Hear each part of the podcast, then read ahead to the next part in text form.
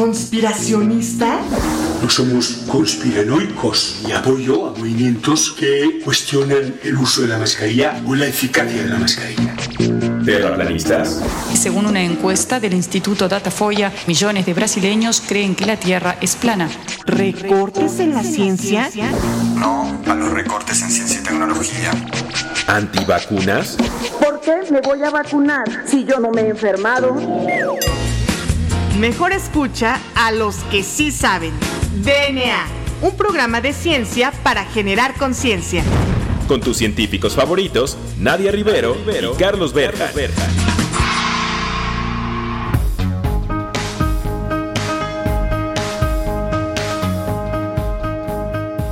Hola, hola, hola, bienvenidos a un episodio más de este su programa favorito de divulgación de la ciencia, DNA. Yo soy la doctora Nadia Rivero y me acompaña como en cada jueves el famosísimo doctor Juan Carlos Gómez Berjan.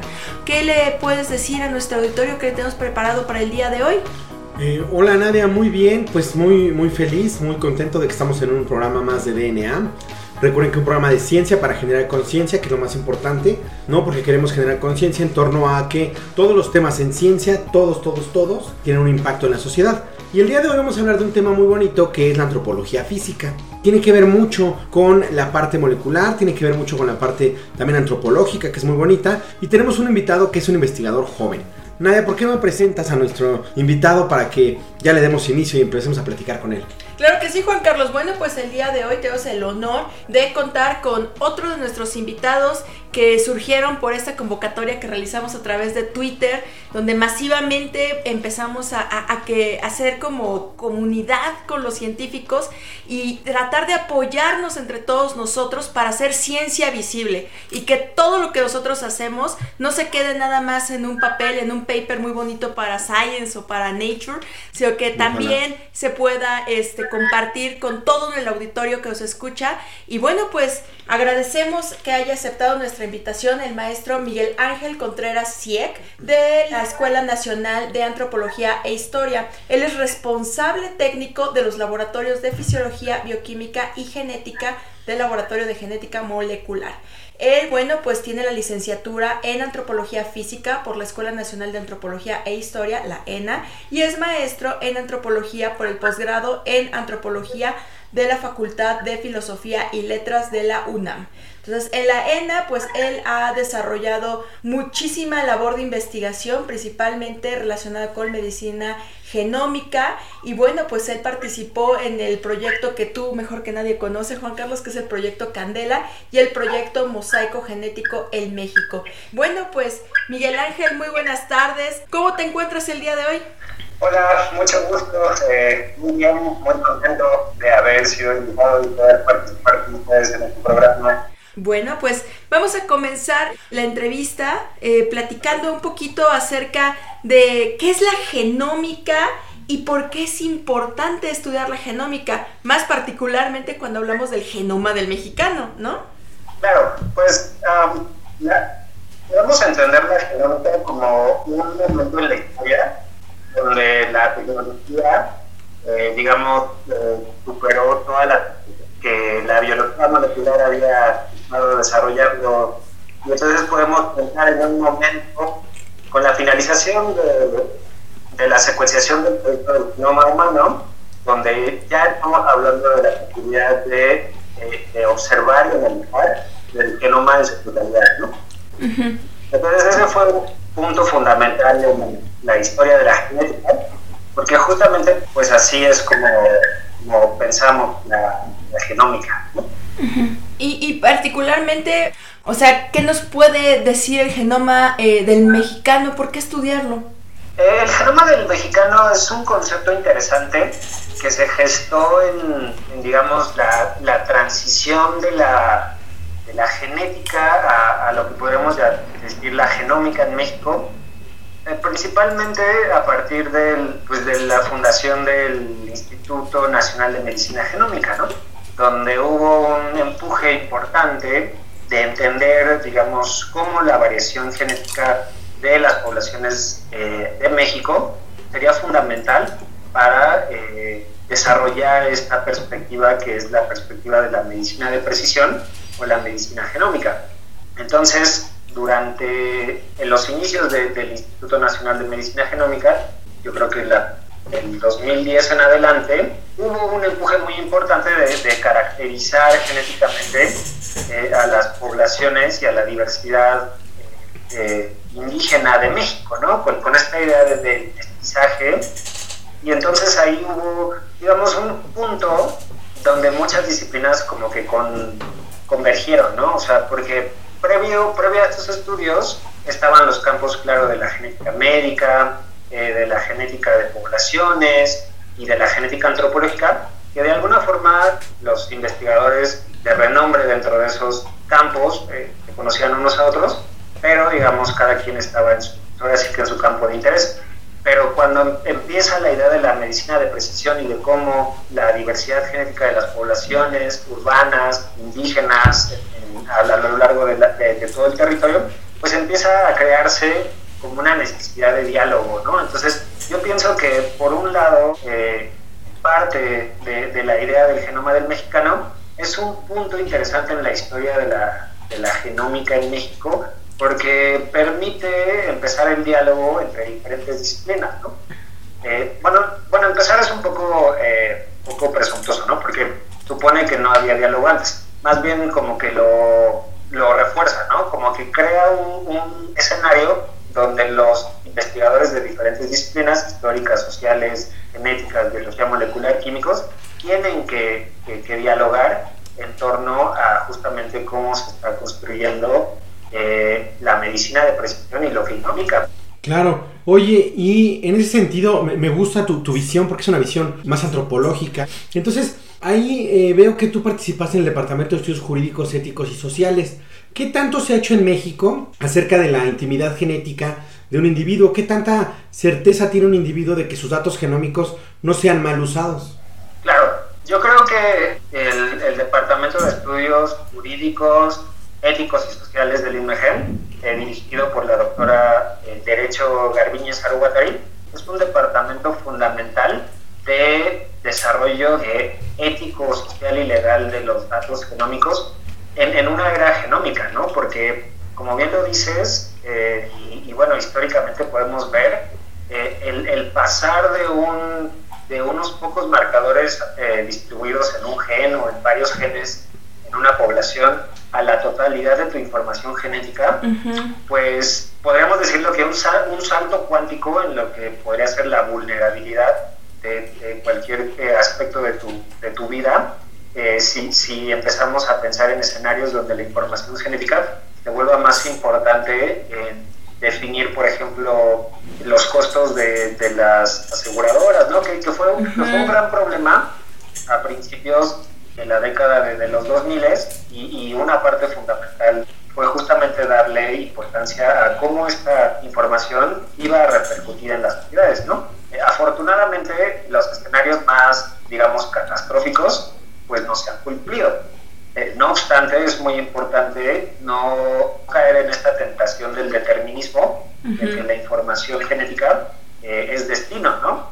Claro. Más bien, hay que siempre verlo como un escenario donde pues, el genoma es dinámico en tu ambiente, en tu comunidad, en tu país, ¿no? Hay muchos, muchos factores que, que influyen en cómo la información genética eventualmente interactúa con otros factores de tu vida para llevarte a, una enfermedad o, protegerte, ¿no?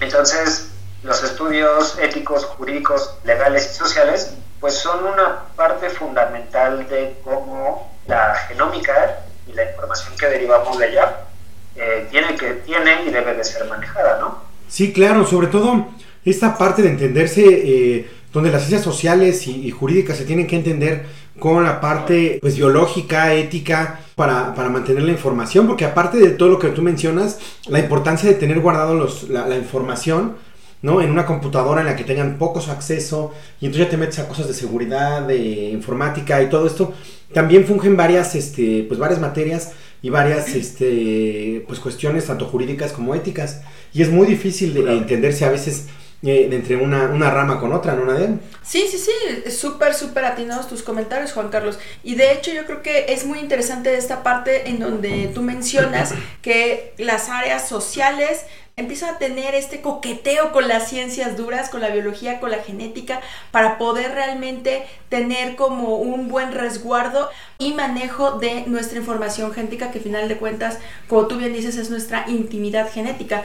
Fíjate que yo actualmente estoy dando una clase de nutrigenómica y, muchos de mis alumnos siempre estaban como preguntándome constantemente acerca de la parte ética, pero también este, me preguntan mucho acerca de, bueno, si todos los genomas son iguales, porque el del mexicano. Entonces aquí me gustaría eh, preguntarte más que nada acerca del proyecto del mosaico genético en México. Claro, eh, el, el, proyecto del mosaico genético fue un proyecto que concibió la doctora Sandra Romero Hidalgo, del Instituto Nacional de Medicina Genómica, en colaboración con un grupo de artistas de una compañía que se llama Biocénica. Y la idea era, um, bueno, eh, la exposición de, de, las poblaciones y de los individuos a las pruebas de acidez, pues ha sido literalmente brutal. ¿no? La, la, gente que se ha querido hacer pruebas de acidez ha ido aumentando en cientos o millones en los últimos años. Podríamos decirlo que ha habido como dos bandos. El bando eh, del sector privado, que claramente quiere que esa tendencia siga, y un bando como de, del lado de la investigación y de, de, de, científicos que están preocupados con justamente cómo se está generando esos datos, eh, en dónde eh, se resguardan y para qué fin se están resguardando, ¿no? Y de qué tanto tú tienes accionabilidad en tus datos genéticos cuando ya entran a una base eh, privada, ¿no? Y otro de los puntos, que es donde Mosaico se, se, se, centró, es que poco se ha investigado acerca de lo que la gente experimenta y, y siente al hacerse una prueba genética. todas esas cuestiones que es como un, un, punto muy antropológico, muy, muy de la identidad, de, las relaciones familiares, de la historia familiar, era un punto que, a Mosaico y a nosotros como grupo de investigación nos inquietaba mucho explorar, ¿no? Entonces, Mosaico Genético fue una experiencia muy padre. ahorita está en, la página Mosaico Genético en México. Ahorita sigue el proyecto. De hecho, vamos a inaugurar una exposición en el Museo de las Culturas del Mundo, pero sí, esa es como la experiencia de ahí. Pues bueno, ¿qué les parece si dejamos hasta aquí esta primera sección de la entrevista y pues nos vamos a un corte? A todos nuestros radioescuchas no se despeguen de su radio porque ya regresamos. Esto es DNA. Volvemos en menos de lo que tus genes se traducen a proteínas.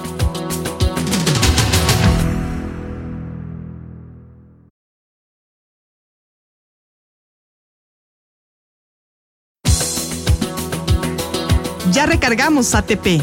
Continuamos.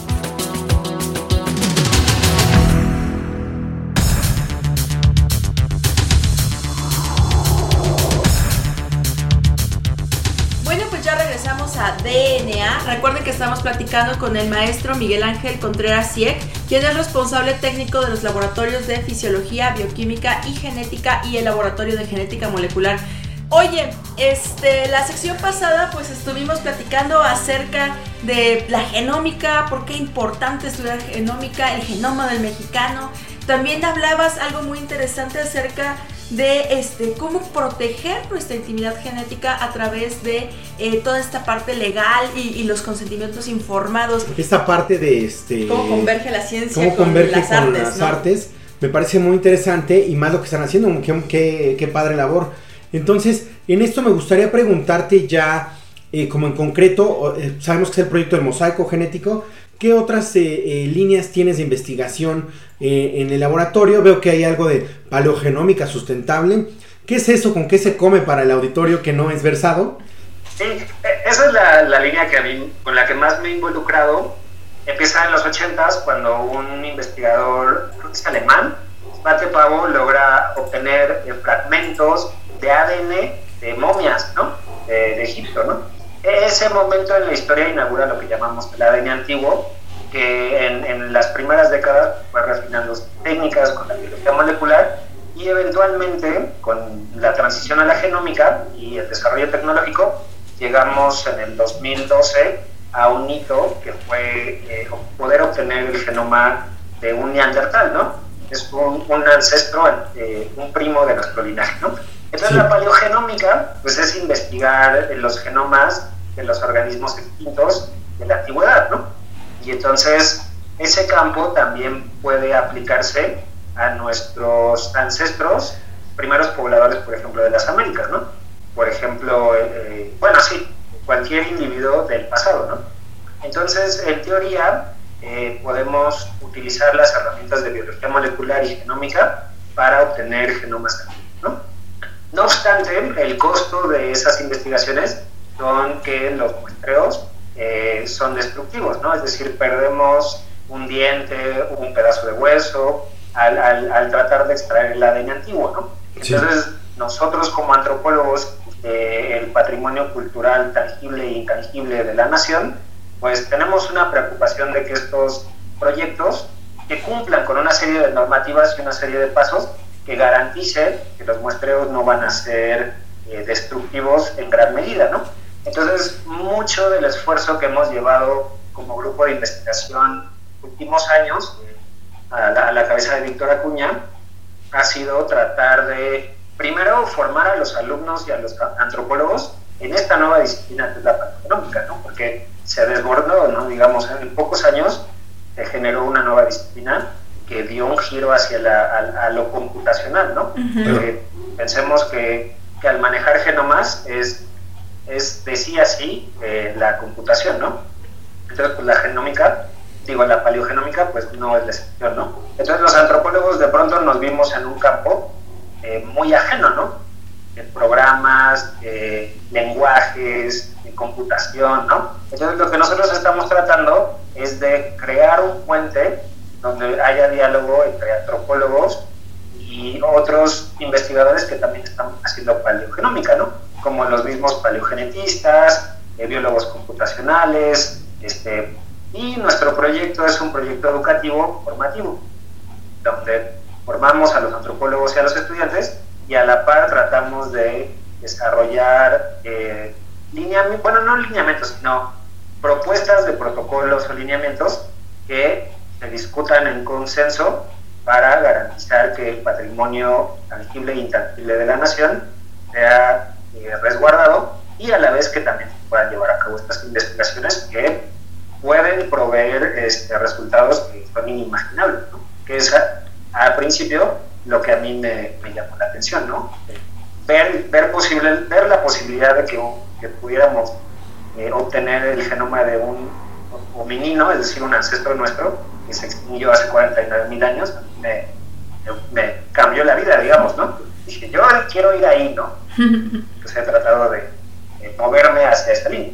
Claro. Oye, qué interesante y sobre todo esta parte donde mencionas la responsabilidad que tienen como antropólogos de cuidar eh, eh, toda esta información y todo este patrimonio nacional tangible e intangible, pues para aquellos que, dicen que no queda claro para qué sirve la ciencia y para qué sirven los antropólogos, creo que con esto que acabas de mencionar ya no se necesita este, hacer este, una aclaración mayor, ¿no? O por qué invertir en ciencia. O, por qué invertir en ciencia. Hay la importancia de tener gente especializada, de no dejar que se fuguen los cerebros de invertirle con fuerza a este tipo de tecnologías y también la parte de a este tipo de, de este pues de, bien intangible que es una persona también con un alto valor cultural incluso también para los científicos que a veces eh, son muy de ciencias duras y que no quieren acercarse tanto a lo social porque ellos nada más saben hablar de DNA bueno pues también esta creo que es una gran oportunidad para que vean que si se arman grupos multidisciplinarios se pueden hacer cosas tan grandes como las que tú estás este, inmersos, Miguel. Y pues bueno, lamentablemente se nos acaba el tiempo, quisiéramos realmente seguir hablando. Van a decir que yo siempre digo esto en los programas, pero en realidad siempre quiero seguir platicando con nuestros invitados. Siempre es muy interesante platicar sí, con claro. ellos. Entonces, eh, pues Miguel Ángel, llegamos a la última sección de nuestro programa, donde son las dos preguntas que siempre ponen en aprietos a nuestros invitados. La primera, ¿cuál es, Nadia? Bueno, pues la primera pregunta es si tienes alguna recomendación, libro, documental, este, película o aplicación que quieras recomendar a todo nuestro auditorio para que esté más empapado en el tema y que también de una vez nos compartas tus este, redes sociales para que conozcan más acerca de todas estas actividades tan interesantes. Claro de las recomendaciones tendría tres.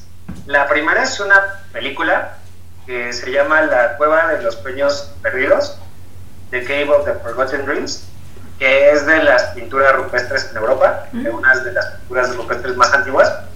Y es muy interesante porque mm, nos habla de, eh, de la de lo que nos hace humanos, ¿no? de, de este, as- de este aspecto artístico, de, esencia, de creatividad, y, y cómo está plasmado en una, en una cueva y que nos puede, nos puede, ahora sí que es una máquina del tiempo a lo que seres humanos de hace miles de años estaban experimentando, ¿no? Y además es un documental maravillosamente eh, filmado. Eh, esa sería mi primera recomendación. La segunda recomendación sería un libro que acaba de salir de una antropóloga eh, brillante que se llama Jennifer Raff y el, el libro es, se llama Los Orígenes y justamente habla del poblamiento de América eh, con una perspectiva arqueológica, paleogenética, pero también haciendo un gran énfasis en dialogar con los pueblos nativos americanos de Norteamérica. En- y, y entonces ese libro es muy bueno porque no solo hace una increíble síntesis del estado del arte, de lo que entendemos multidisciplinariamente en, en el, en- en el poblamiento de América, el tema del poblamiento de América, sino que pone el dedo en un tema que, que a todos nos apremia y en antropología también, que es el diálogo y la interacción con las comunidades que estudiamos, ¿no? Claro. Entonces, es- esa sería la segunda recomendación. Y, creo que creo que esas dos ya, ¿no?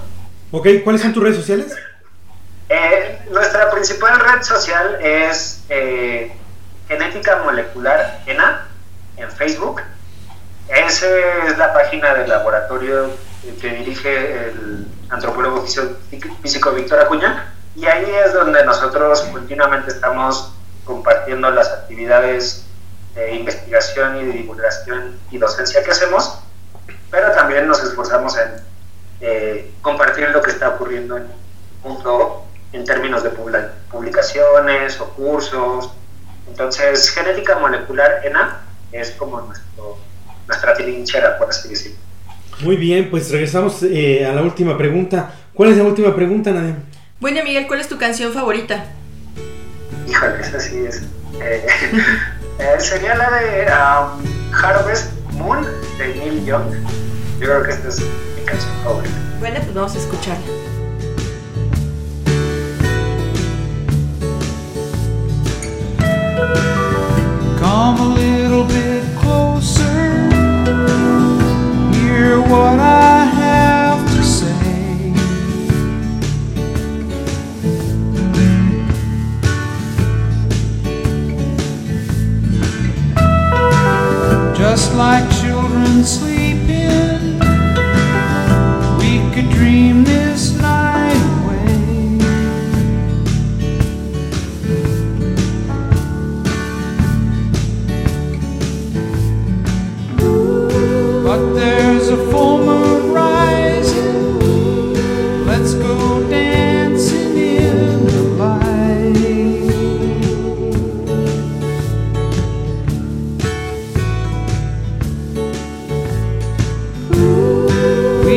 Where the music's playing.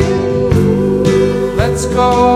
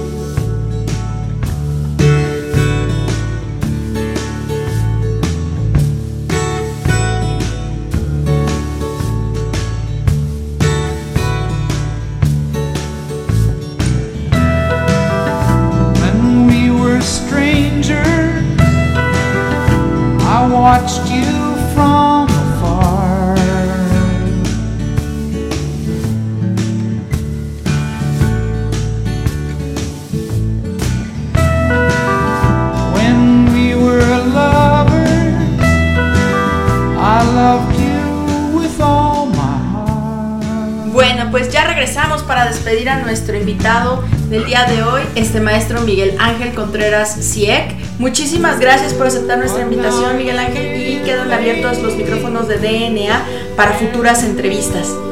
No, muchísimas gracias a ustedes por, por la invitación.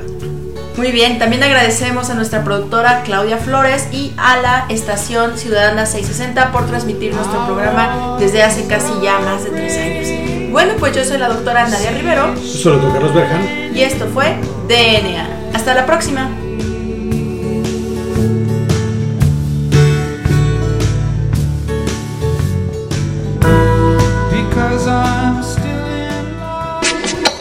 DNA.